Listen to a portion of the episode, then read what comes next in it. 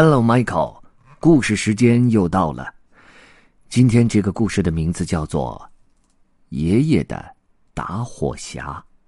现在开始了。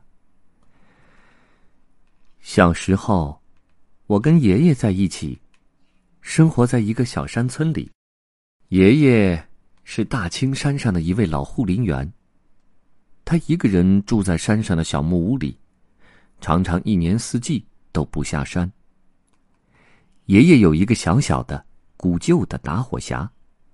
爷爷每次要抽烟的时候，就从打火匣里拿出打火石和打火镰。他先把一小团火绒按在火石上，然后用打火镰叮叮的擦了两下打火石，擦出的小火星就飞进了火绒里。他再用燃烧的火绒点着了烟锅里的烟末。那时候在乡下，火柴是十分珍贵的东西，也很少有盒装的火柴。我们从镇上的小卖部那里买到的火柴都是散装的。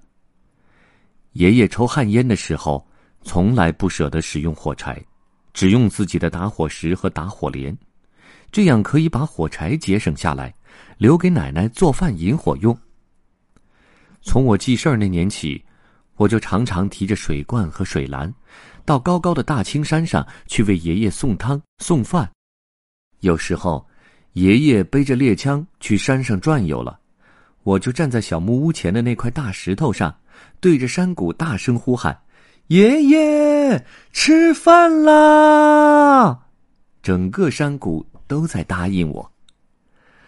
爷爷出去巡山的时候，都会把打火匣放在小木屋里。因为山林里是不能有半点火星的。可是有一次，一只好奇的小狐狸偷偷的溜进小木屋，把爷爷的打火匣偷走了。原来，小狐狸曾经看见过爷爷是如何使用打火石和打火镰的，他很好奇。月亮升起的时候，小狐狸躲藏在黑暗的地方，一边用打火镰叮叮的擦着打火石。一边啊呜啊呜的学着大老虎叫，吓唬那些到了晚上还不肯回家、还在村头玩耍的小孩小孩们看见火星，听到怪叫声，都很害怕，纷纷跑回家去了。小狐狸好得意呀，因为他的恶作剧成功了。可是没过几天，小狐狸差点用爷爷的打火匣惹出一场大乱子。原来。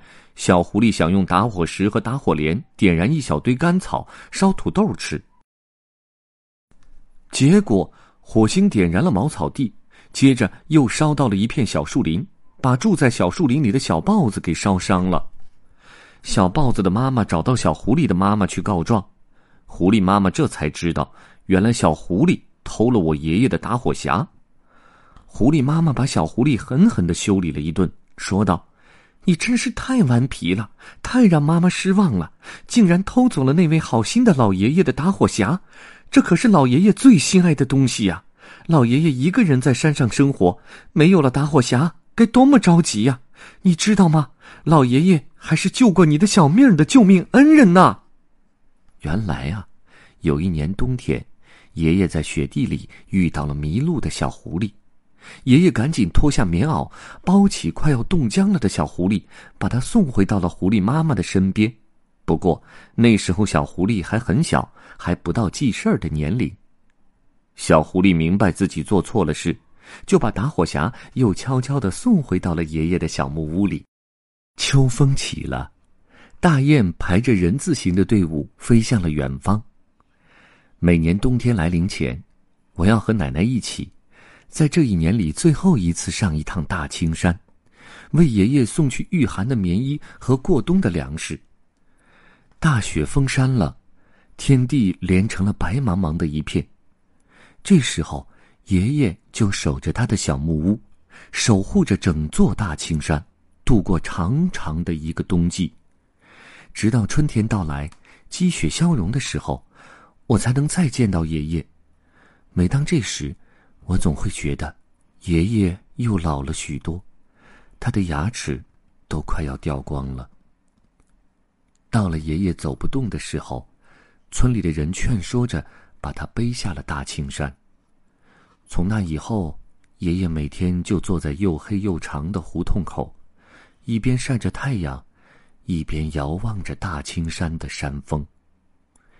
爷爷，爷爷，天快黑了，我们回家吧。来，帮爷爷瞅瞅。那西山头的老榉树怎么像是少了两棵？爷爷，一棵也没少呢，还是四棵，有两棵被影子挡住了。啊，不中用了，老了，眼睛也花了。爷爷自言自语的说。不久的一天，爷爷就坐在村边那条又黑又长的胡同口，面对着远处的大青山。永远的闭上了双眼。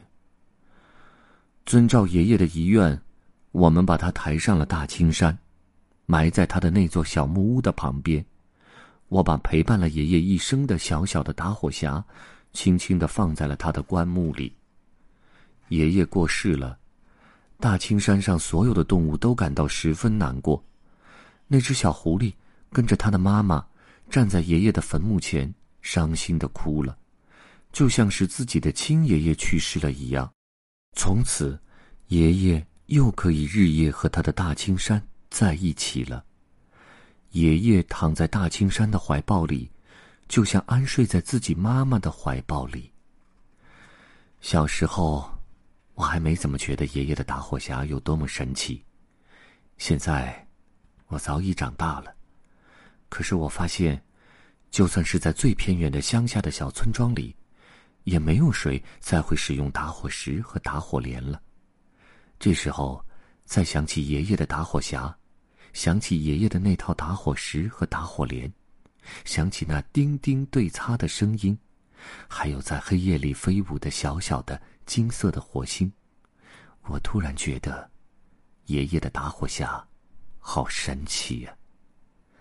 我深深的怀念我敬爱的爷爷，怀念爷爷的。